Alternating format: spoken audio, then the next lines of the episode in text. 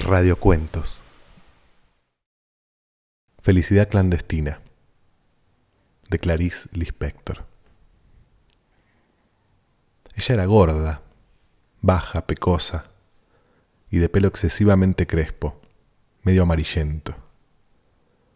Tenía un busto enorme, mientras que todas nosotras todavía éramos chatas. Como si no fuese suficiente, por encima del pecho se llenaba de caramelos los dos bolsillos de la blusa, pero poseía lo que a cualquier niña devoradora de historietas le habría gustado tener. Un padre dueño de una librería. No lo aprovechaba tanto, y nosotras todavía menos. Incluso para los cumpleaños, en vez de un librito barato por lo menos, nos entregaba una postal de la tienda del padre. Y encima siempre era un paisaje de Recife, la ciudad donde vivíamos, con sus puentes más que vistos. Detrás escribía con letra elaboradísima palabras como fecha natalicio y recuerdos. Pero qué talento tenía para la crueldad. Mientras haciendo barullo chupaba caramelos, toda ella era pura venganza. ¿Cómo nos debía odiar esa niña a nosotras? Que éramos imperdonablemente monas, altas, de cabello libre. Conmigo ejerció su sadismo con una serena ferocidad. En mi ansiedad por leer, yo no me daba cuenta de las humillaciones que me imponía. Seguía pidiéndole prestados los libros que a ella no le interesaban. Hasta que le llegó el día magno de empezar a infligirme una tortura china.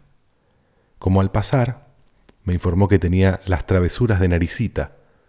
Era un libro gordo, válgame Dios, era un libro para quedarse a vivir con él, para comer, para dormir con él y totalmente por encima de mis posibilidades.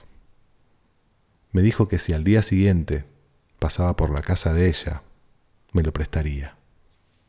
Hasta el día siguiente, de alegría, yo estuve transformada en la misma esperanza. No vivía, flotaba lentamente en un mar suave. Las olas me transportaban de un lado a otro. Literalmente corriendo, al día siguiente fui a su casa. No vivía en un apartamento como yo, sino en una casa. No me hizo pasar. Con la mirada fija en la mía, me dijo que le había prestado el libro a otra niña y que volviera a buscarlo el día siguiente. Boquiabierta, yo me fui despacio. Pero al poco rato la esperanza había vuelto a apoderarse de mí por completo y ya caminaba por la calle a saltos, que era mi manera extraña de caminar por las calles de Recife. Esa vez no me caí, me guiaba la promesa del libro. Llegaría al día siguiente. Los siguientes serían después mi vida entera. Me esperaba el amor por el mundo. Y no me caí una sola vez. Pero las cosas no fueron tan sencillas. El plan secreto de la hija del dueño de la librería era sereno y diabólico. Al día siguiente, allí estaba yo en la puerta de su casa, con una sonrisa y el corazón palpitante todo para oír la tranquila respuesta, que el libro no se hallaba aún en su poder, que volviese al día siguiente. Poco me imaginaba yo que más tarde en el curso de la vida, el drama del día siguiente iba a repetirse para mi corazón palpitante otras veces como aquella. Y así seguimos. ¿Cuánto tiempo? Yo iba a su casa todos los días, sin faltar ni uno. A veces ella decía, pues el libro estuvo conmigo ayer por la tarde, pero como tú no has venido hasta esta mañana, se lo presté a otra niña. Y yo, que era propensa a las ojeras, sentía como las ojeras se ahondaban bajo mis ojos sorprendidos. Hasta que un día, cuando yo estaba en la puerta de la casa de ella oyendo silenciosa, humildemente su negativa, apareció la madre. Debía de extrañarle la presencia muda y cotidiana de esa niña en la puerta de su casa nos pidió explicaciones a las dos. Hubo una confusión silenciosa, entrecortado de palabras poco aclaratorias. A la señora le resultaba cada vez más extraño el hecho de no entender, hasta que, madre buena, entendió al fin.